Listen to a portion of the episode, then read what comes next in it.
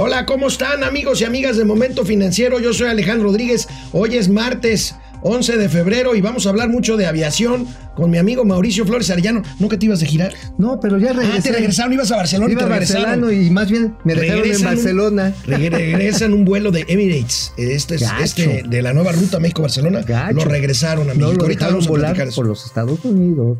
Esto es Momento Financiero. El espacio en el que todos podemos hablar. balanza comercial, Inflación, evaluación, tasas de interés, momento financiero, el análisis económico más claro, objetivo y divertido de Internet. sin tanto choro. Sí, Y como les gusta, peladito y a la boca. ¡Órale!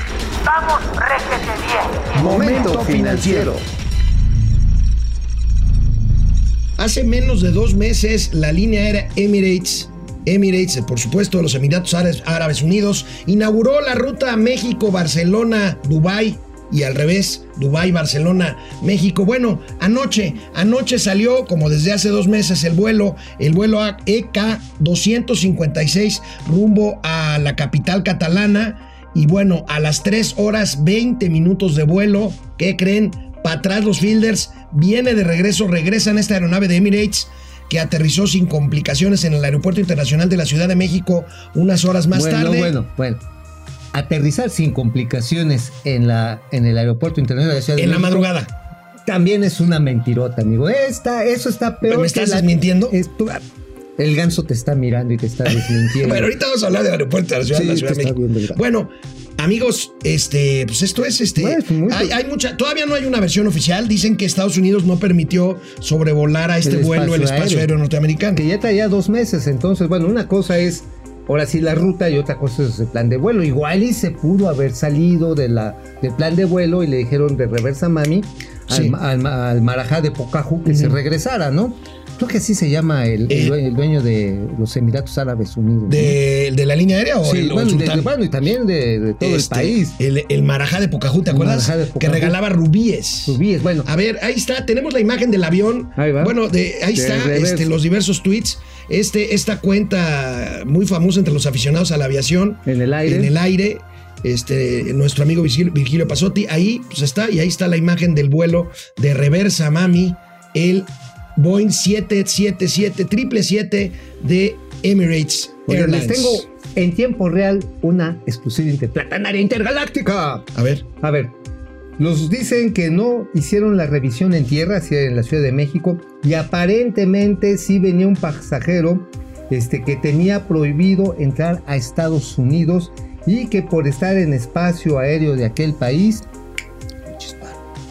¿lo arrestaron? No, pues lo regresaron a México, pues aquí, este, Bueno, pues esto. que ver. O sea, esto es bien. ¿Y esto es responsabilidad de la línea aérea? De la Este, línea aérea y de las autoridades aeroportuarias y migratorias. Bueno, esto va a ser un escándalo, amigos. Vamos a estarlo Oye, siguiendo, pero, la gente que ya perdió el vuelo. Había gente, estaba aquí viendo lo que me decía un amigo Cucharito López, que tenía meses planeando este, este viaje y que ahora este, pues ya perdió el vuelo de conexión y que le es imposible conseguir boletos para volverlo a armar esto en los próximos meses. Ay, O sea, bueno, ¿cuánta vamos a ver. está en es- es- circunstancias? pues es un, este, esto va a ser un escándalo. Vamos a ver qué dice la línea aérea Emirates, que pues hizo un gran despliegue Ya publicitario para abrir esta ruta hace dos meses. Apenas. también hay que recordar algo. Delta Airlines, que es la aerolínea más importante de los Estados Unidos, se la trae jurada. Porque todos sus aliados en todo el mundo, Australia, en Italia, en España, este, en la India, bueno, también hasta en Chile, ahí les tocó. Oye, amigo, me has criticado hasta el cansancio. ¿De qué? Sí va Texcoco. Sí, es cierto, ya, ya, Sí ya. va Texcoco. Ya. Bueno, o no sé, tenemos la duda porque tenemos un video de, Único. de este.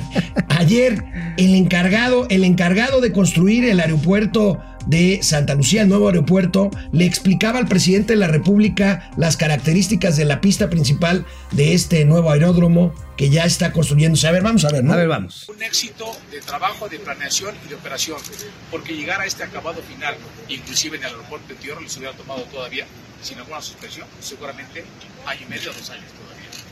Y como lo pueden ver, es un concreto, un concreto hidráulico rígido. Eso habla de la fortaleza de la estructura y del suelo que tenemos aquí en Texcoco, y en Texcoco, y en Texcoco. Aquí en, Tex- Gol. Aquí en Texcoco. Oye, es amigo. oye, es el general Vallejo. El general Vallejo. Pues se me hace que va a ser el, ge- el general Ceilán. Ceilán van pelando porque después de haberla regado de este tamaño, no sé si vieron la cara así del presidente, como de qué estás diciendo, Este, Willis. bueno, después de esta desafortunada explicación del, del general Vallejo, que a mí me hizo muy feliz porque dije, bueno, va a Texcoco. Bueno, es que ¿sabes por qué sí es en Texcoco, amigo? ¿Por? Porque se están llevando literalmente, y esto no es mentira, todas las noches se ve en la puerta 8 de lo que fue el fenecido nuevo aeropuerto internacional de la Ciudad de México, filas y filas de trailers que están sacando el desontle de lo que es la pista 6, la militar, para llevarla a Santa, A Santa Lucía. Lucía. Ya ves que aquí lo habíamos Sí, ya comentado. lo habíamos comentado. Bueno, ese tesontle no sirve ya para nada, va a llegar en calidad de harinita. El tesontle ustedes lo conocen, eh, se, se, se desmorona. se hace Sí, arcilla. Se, hace- se hace arcilla. Bueno, se lo están llevando a Santa Cecilia, a Santa Cecilia, a Santa, Santa Lucía. Cecilia. Santa, Suci- Santa Lucía. Se lo está llevando a Santa Lucía porque el terreno allá, aunque mis amigos chairos digan que no, que es tierra firme, perdón, es suelo lacustre. Eso lo ajuste también. Absolutamente suelo Bueno, lacustre. después de que este su amigo se emocionó por el tema de Texcoco, el presidente me dio un pellizco. ¿Por qué? Porque inmediatamente después insistió. Es Santa Lucía, va a Santa Lucía y va a ser el mejor Oye. aeropuerto. Del mundo mundial. A ver, vamos a ver. Ahorros, ahorros, así es. Bueno, este, esto es lo que eh, estamos eh, haciendo. Gracias a los ingenieros militares. Eh, se va a dar aquí un ejemplo. Estamos construyendo el mejor aeropuerto del país, el complejo aeroportuario más importante del país.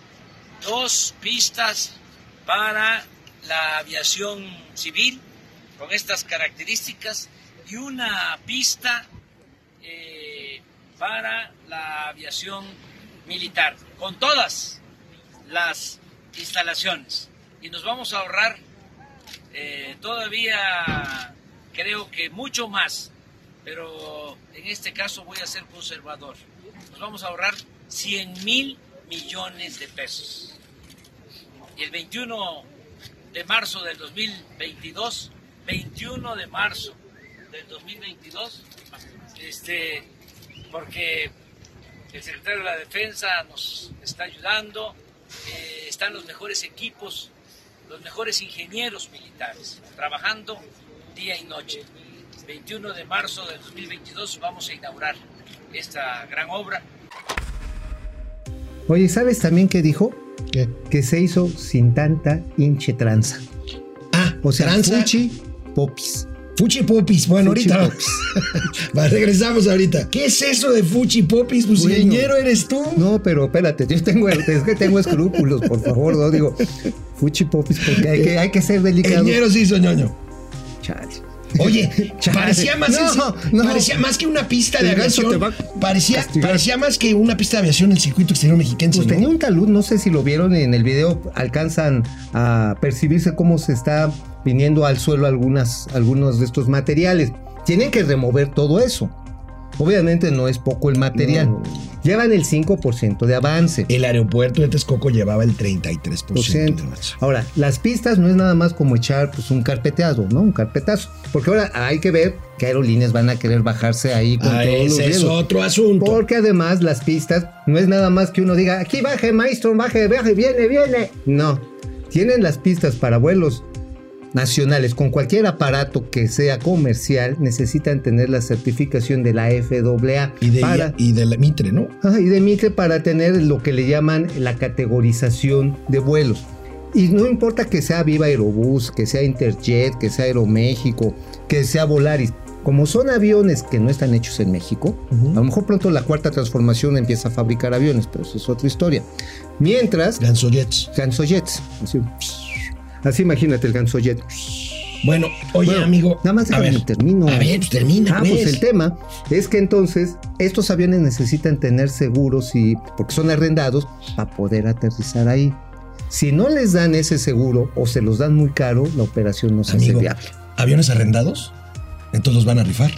Uh, uh, sí, va- es cierto. Los, van a rifar. Bueno, Oye, y nos quedamos con los aviones. Bueno, a Vía ver, millonaria. el periódico El Financiero nos recuerda lo que dice ahorita Mauricio Flores. El Aeropuerto Internacional de la Ciudad de México, el Gatual, el viejo aeropuerto Benito Juárez, está en las últimas. Ya lo sabíamos, el financiero trae una nota muy interesante. Si vemos la siguiente gráfica, ahí tenemos, van incluso, ya no van a aumentar el número de operaciones y el número de pasajeros, sino que lo tienen que disminuir, amigo. El Aeropuerto Claro. Internacional de la Ciudad de México ya no puede Bueno, más. mira, pero tú vas a estar contento. ¿Por qué? Porque te van a mandar a la capital de los chorizos. El vuelo jue- me jue- me juegas Te una... voy a jugar una me- broma, pero tú haces toda la verdad en la boca. Va a ser el aeropuerto internacional. Ahora, ahora, ahora resulta. Ya, ya, ya, ya. No, ya hicimos una maroma así, tipo Pero Hernán Gómez no, y no. tipo, ¿eh? A- tipo este Abraham Mendieta y tipo. Bueno, ¿por qué no vamos a ver a nuestros amigos que están conectados? ¿Te parece Sí, bien en sí, lugar estar porque aquí? ya me, me dio ya mucho. Híjole, mano. A ver, vamos a ver. Vamos a ver. eh, Rodrigo Rodríguez, hola, desde Hello. Puebla. Mike Hola, White. Rodrigo. Eh, alineación completa, un gusto verlos, gracias. Igual, gracias. Juan José Medina Ordaz, desde Sombrerete, Zacatecas, la próxima capital del país. Carlos Ramírez, hola. El mejor equipo de finanzas, analistas de finanzas. Thank you. Entonces, ¿de quién fue el error de Emirates? Este, todavía falta por saberlo. ¿eh? ¿Quién falló? A lo mejor pudo haber sido migración, ¿eh? En no, México. fue- seguramente fue migración. Sí, ahí es donde seguramente Ahora, se les pasó. este, desde el mostrador tienen elementos claro. este, para... Bueno, para- rastrear. antes de venderte el boleto te piden que pongas tu pasaporte. Sí, sí, sí, sí, sí. Si tienes ahí una alerta, suena. Suena, te dice, no, este señor se claveteó una lana como los que regresaron el día de ayer al Ipepurro Y pa' de purro. y de, y de Purro. Ahorita Bueno, vamos a hablar de eso. bueno, ah, bueno, ¿quién Bueno, más? ¿Quién eh, más? Virginia Rabán, Rabadán. Ah, mira, Virginia Rabadán, como la, como la senadora. Este, saludos desde Arizona. Raquel González, cancelar Texcoco ha sido la mayor tontería del presidente. Estoy de Pues, acuerdo contigo, Raquel. Bueno, yo creo que hay otras, ¿no? Pero esa es la peor para mí. Bueno, ahí, ahí se van. Jorge Alberto Torres, lo que no entiendo es por qué no defendió el proyecto del nuevo aeropuerto el presidente municipal de Texcoco. Ay, Ah, pues si no le hace Martín. caso a los secretarios de Estado, imagínate un presidente municipal. Virginio Martínez. Bueno, él es el patrón No, de pero- esta Delfina Gómez, ¿no? Eh, sí, sí, sí, sí, sí, Sí, sí. son los que mandan ahí en el Estado Sí, de pero México. nada más bajó así el piquito, así, así, así como el gas. Julio Michelena, Alex, hoy estarás en, en DDC, sí, ahí, ahí nos vemos con mucho gusto. Jorge Alberto Torres, el proyecto de aeropuerto Santa Lucía me recuerda a la empresa constructora de aviones, propiedad del gobierno chino, Comac, que no tiene certificación. Pues- ¿Has oído hablar de Comac? No. No, pues mira, la verdad está en que, ¿sabes cuál es otro problema de ese aeropuerto? Dicen, nos vamos a ahorrar 100 mil millones de pesos. No. Porque de entrada hay 134 mil, no 72, no 100 mil millones de pesos, 134 mil millones de pesos que van a estar lapidados, ¿eh? Porque esto es terrenos adicionales que se compraron, más aparte las ingenierías, los desarrollos, la parte de diseño, todos estos estas aportaciones no no tangibles como tal también se valorizan. Bueno. Y más aparte tenemos la fortuna de pagar en los próximos 20 años unos bonos de un aeropuerto que nunca se va a construir. Ahí seguimos. Cada vez que usted tome un avión, aunque lo regresen, tiene que pagar un impuesto que se llama TUA y que sirve para pagar lo que no se va ¿Qué es la tuya, a no? construir. Este TUA, Sí, por eso. tarifa de uso aeropuerto. Ah, ok, sí. Porque Este, era la mía. Bueno, el presidente Andrés Manuel López Obrador declaró hoy en la mañana en su conferencia mañanera que es mentira que los medicamentos que se están importando para tratar de paliar la grave crisis de abasto de medicamentos en el sistema público de salud sean piratas. A ver. En la medida que nosotros podamos informar ¿sí? Eh, bien, por ejemplo, en el caso de las medicinas que se están comprando en el extranjero, este, todas las medicinas traen la autorización de la Organización Mundial de la Salud. Entonces no pueden ser medicinas eh, piratas. Tú sabes de eso, amigo. Oye, pues sí, mira, porque una cosa es que la Organización Mundial de la Salud te diga, bueno, sí las fabrica, y otra cosa es que se verifique la calidad. Eso se llama un ARN. Solamente había seis países en el mundo que tenían esta autorización previa a los registros sanitarios nacionales, en sus siglas en Meji- inglés. México entre ellos. México, pero ya no la tiene. A partir de que México decide abrir unilateralmente a la importación de cualquier país, ni los brasileños, ni los colombianos, ni los europeos, ni los estadounidenses, pues este, pues nos Eso van a dar el arre- Totalmente se acaba la exportación de productos mexicanos. Híjole, bueno, o pues tienen a- que entrar a la revisión de las autoridades locales para verificar, porque los chinos no hacen esto, ¿eh? Pero Cofepris no está en su mejor momento, amigo. Este... Ah, tienen 27.500 trámites parados. Pendientes. pendientes. Bueno, sí, parados. Yo creo que ya lo único que se le puede parar ahí a algunas gentes es el cucharón. ya, ya, ya a cierta edad hay cosas que ya no suceden, amigo. Hay cosas que Bueno, no este, amigo, eh, ¿te recuerdas? Bueno, ayer diste a conocer el dinero, esto, los dos mil millones de pesos que devolvió, eh, que devolvió la Fiscalía Feder- eh, General de la República IPA de, al IPA de Purro. Pues hoy trasciende en una investigación de imagen donde tú trabajas también. Así es. eh, que las familias Saga y Elman son las que devolvieron este dinero. Este, es una es. investigación muy interesante No, hombre, que hace, que publica hoy Excelsior. Es una gran investigación y traemos datos exclusivos porque, ¿qué creen? Este chiste no se ha acabado. ¿Sabes Ahí quiénes está. van a Ahí está, ahí está, ahí está. Precisamente resulta que se hizo la contratación de una empresa para lo que fue la aportación o portabilidad de los créditos hipotecarios. Y pues, este, híjoles, ¿sabes cuánto iba a ganar esta familia, estas familias en 10 años? ¿Cuánto? 60 mil millones de pesos. Bueno, ahorita se regresamos y se los explicamos bien. Regresamos en un momento. ¿De qué tamaño necesita ser una operación irregular para que dos empresarios, Saga y Elman es la otra, ¿no? Elman, sí. Este, Tawil. 1 y y Saga. Saga era un textilero, ¿no? Sí, Este, pero después se hizo inmobiliario. Ahora, ¿de qué tamaño tiene que ser una operación irregular para devolver dos mil millones de pesos? amigo? Bueno, ahí les va. Ahí les va la neta del planeta, les va completita porque un ganso los observa. Ahí les va. Ahí les va. Resulta que eh, todavía en la administración del hoy gobernador Alejandro Murat se De hizo Oaxaca. La, ajá, de Oaxaca. Se hizo una contratación con estas empresas, TH, tengo Estás hablando de que cuando, cuando era director del Infonavit. Infonavit, sí. La idea era que ellos administraran, iba a ser una subrogación totalmente. Iba a administrar esta empresa, iba a administrar lo que se le llama la, pues, la posibilidad de que tú viviendo en la Ciudad de México y tenías ganas de irte a vivir a Guadalajara, llevaras tu crédito allá y allá te lo hicieran real. O si lo estabas pagando aquí, pues te la construían la casa en Mérida, ¿no? Esa era la aportación. Sin embargo, esto era subrogar el servicio hipotecario a un tercero, subrogarlo a estas empresas. El contrato estaba valuado en 16 mil millones de pesos. Ahora, resulta que cuando se lo llevan al Consejo de Administración, ya David Penchena, ahí en funciones, les dice, oigan señores, pues esto está cañón. O sea, ¿cómo vamos a pagar esto? Porque además los señores van a hacer una chamba que en 10 años les va a generar 60 mil millones de pesos. Mejor lo hagámoslo en el Infonavit. E incluso la primera investigación inició en septiembre del 2017, realmente impulsada por el propio Penchina. Ahora, esta familia, estas familias le dicen al seguro, le dicen al Infonavit, oigan, si ustedes no me pagan cuando menos 4.800 millones de pesos, los vamos a demandar. Entonces, la sugerencia en el Consejo de Administración del, del Infonavit fue, mándalos a chiflar a su Mauser. Pero curiosamente, de último momento, instruyeron a David Penchida y dijeron, bueno, ¿sabes qué? Ya paga desde su lana. Ya que los señores Tawil, que el señor Saga, este, Elman, ya. A mí lo que me llama la atención, amigo, es que hay procedimientos muy claros para cuestiones de dineros públicos. Pero es que no, es, no es tan público. Acuérdate que es un organismo tripartita. Ok, sí, sí. Sí, cierto. Porque teóricamente se debieron de haber devuelto a la tesorería de la federación. No, no, no, entran, re- tienen que regresar Ahora, al patrimonio también, del instituto. bueno, a ver, concédeme una. La verdad es que entonces, ¿por qué Te no se va? concedo la que quieras. ¿Por qué no? ¿Por qué no ya? A ver, se supone que se rifa el avión para comprar equipo médico. Y se supone que el IPA de Purro tiene dinero para poder eh, comprar estas, estos equipos.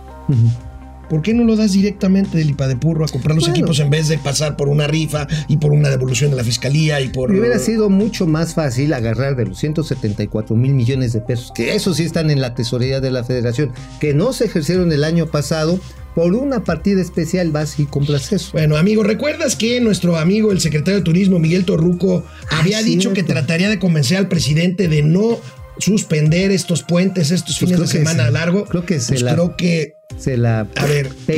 Lo reconoció. Bueno, hay que reconocerle su valor de reconocerlo en tweet, lo que acaba de decir mi amigo Mauricio, con su peculiar y docto estilo. A ver. Dice, este, léelo, léelo, esta léelo. mañana me reuní con Alfonso Romo y después con el presidente, donde convenimos que de acuerdo a la instrucción presidencial se respetarán las fechas cívico-históricas del país. Sin embargo, se abre la siguiente alternativa. Ver. siguiente alternativa. Ajustar el calendario escolar en coordinación con el titular de la SEP, Esteban Moctezuma, para propiciar a través de nuestros puentes la convivencia familiar y los viajes a 134 plazas turísticas, para fortalecer el turismo interno y beneficiar económicamente a la población local. Este Marca tono, Acme. Marta- no, este tono de voz es porque así eran los locutores que estaban en la época de López Portillo. Así hablaban. Y pues, dando un boletín oficial. Ah, por supuesto, hay que ser la voz engolada para que tenga credibilidad. El caso es que no va a haber puentes. Torruco dice que sí y no sabemos de dónde va a sacar porque la semana tiene cinco días. Cinco, bueno, cinco puentes. Bueno, hay cinco puentes al año. Hay cinco puentes al año. Entonces, pues no sé cómo los va a sacar. Bueno, mira, como aquí se inventaron un instituto para la salud. Se inventaron un aeropuerto donde no se puede poner un aeropuerto. Se inventaron, este, ¿qué otra cosa se inventaron? Eh, se inventaron Nada, con- pero parece que se zurró un perro debajo del puente, entonces. Bueno, parece que sí. Entonces ya no pases por ahí. La verdad está en que, que qué pena, que qué pena con este, pues con el secretario de turismo. Porque sabes que son cinco espacios de hoteles llenos en muchos lugares de nuestro país. Los turisteros pues tendrán que pensarlo mucho de la gente que trabaja en- eh, precisamente en el sector turístico, pues es gente que necesita esa chamba. Muchos de ellos Bueno. fueron a favor de López Obrador. Sí, sí, sí, sí, sí. Este, a mí me to- han tocado conductores de Uber, pero clavados y pues. Bueno, Sorry. y para que no digan que damos puras malas noticias, Ahí el va. INEGI ayer reportó buenas cifras en cuanto al turismo extranjero se refiere. Los puentes tienen que ver con turismo nacional. Básicamente. Pero bueno, veamos las, las cifras. El turismo extranjero sube eh, al cierre del año pasado. Esto, pues tú me explicarás a qué se debe en un entorno de, de recesión. Me imagino que al peso barato, no sé. Ah, no, Este, más que el peso barato, yo creo que hay buena promoción de algunos de nuestros destinos ¿Todavía? turísticos. Todavía, bueno, lo que es Baja California es un gran éxito. También lo ha sido la Riviera Nayarita. Eh, Cancún con todos sus altibajos. Bueno, ya, bueno, sí, Cancún sí para el turismo así barato. 45 millones de turistas llegaron a. México extranjeros en 2019. Ahora, no es una también, mala cifra, no, ¿eh? ahora, también el turismo en ciudades coloniales, Mérida, por ejemplo, lo que es Guanajuato, lo que es San Miguel de Allende, la verdad han sido cosas que, a pesar de la violencia circundante en esta zona, sobre todo en el Bajío, han logrado atraer a bastantes personas. Entonces, por lo tanto, pues sí es meritorio esto, no tanto a la labor de promoción del gobierno, que ya no está haciendo promoción. Esto es esfuerzo de los propios gobiernos estatales y también producto del esfuerzo de los desarrolladores de servicios Pues bueno, vamos a ver, es una buena noticia, ojalá y así, el- sobre todo el turismo extranjero. Bueno, eh, Banco de México, Banco de México publicó anoche un boletín que me llamó mucho la atención. El Banco de México siempre fue una entidad como que durante muchos años, ¿te acuerdas que no daba información? El gobernador del Banco de México. Era como Nosferatu, ¿no? Sí, salía una vez al año. Así de salía de su ataúd Y bueno, Miguel Mancera. la verdad es que están ahora a la vanguardia. Ayer emite un boletín con nuevas líneas de comunicación para ser más transparentes. Este, ahí está, para ser más transparentes las informaciones del banco, No, sobre hombre. todo en política monetaria. Por cierto, hoy hay junta de política monetaria ¿Y en de qué el tú apuestas? ¿Tasas Eh, a que se queda, A en- que se queda. Yo 7.25. también. Ahora estamos de acuerdo. ¿Estamos de acuerdo? sí, 7.25. se queda en 7.25. Sí, no, no la van a bajar. Pronto. No, no, pues ahorita con las presiones Bueno, vamos a ver. Hay quien dicen que se va a bajar eh, un cuarto de punto. No, pues, tú cuando quieras puedes, puedes hacer lo mismo. Ah, estamos hablando en serio. pues por eso, tú puedes bajar las tasas de interés de tu Bueno. tarjeta si la pagas a tiempo. Ok, y Banorte, Banorte eh, es eh, premiado o es reconocido como la marca más valiosa del sistema bancario mexicano por una empresa de branding, bra- estas empresas que hacen valuaciones de Un- marcas una comerciales. marca valiosa porque tiene el reconocimiento de los usuarios. Ahí Brand Finance se llama esta Subió empresa. 27 posiciones comparada solamente en el 2019. O sea, como dice Marcos Ramírez Miguel, el director de este banco, de esta institución, bueno, pues tenemos a un banco que es reconocido en México y en el mundo, ¿eh? Bueno, pues sí, ahí tenemos a nuestros amigos de Banorte. Vamos a ver, este, pues por lo pronto, este, nos dicen aquí en quién más, Fer Rangel, Betty Rivera, Israel Jaí, Norma Lanson. Muchas gracias desde Navojoa y Ah, desde saludos. Chicago. Bueno, pues nos vemos mañana aquí en Momento Financiero, Finanzas, Economía y Negocios para que todo el mundo las los entendamos. observa. Vamos, réjete bien. Momento financiero.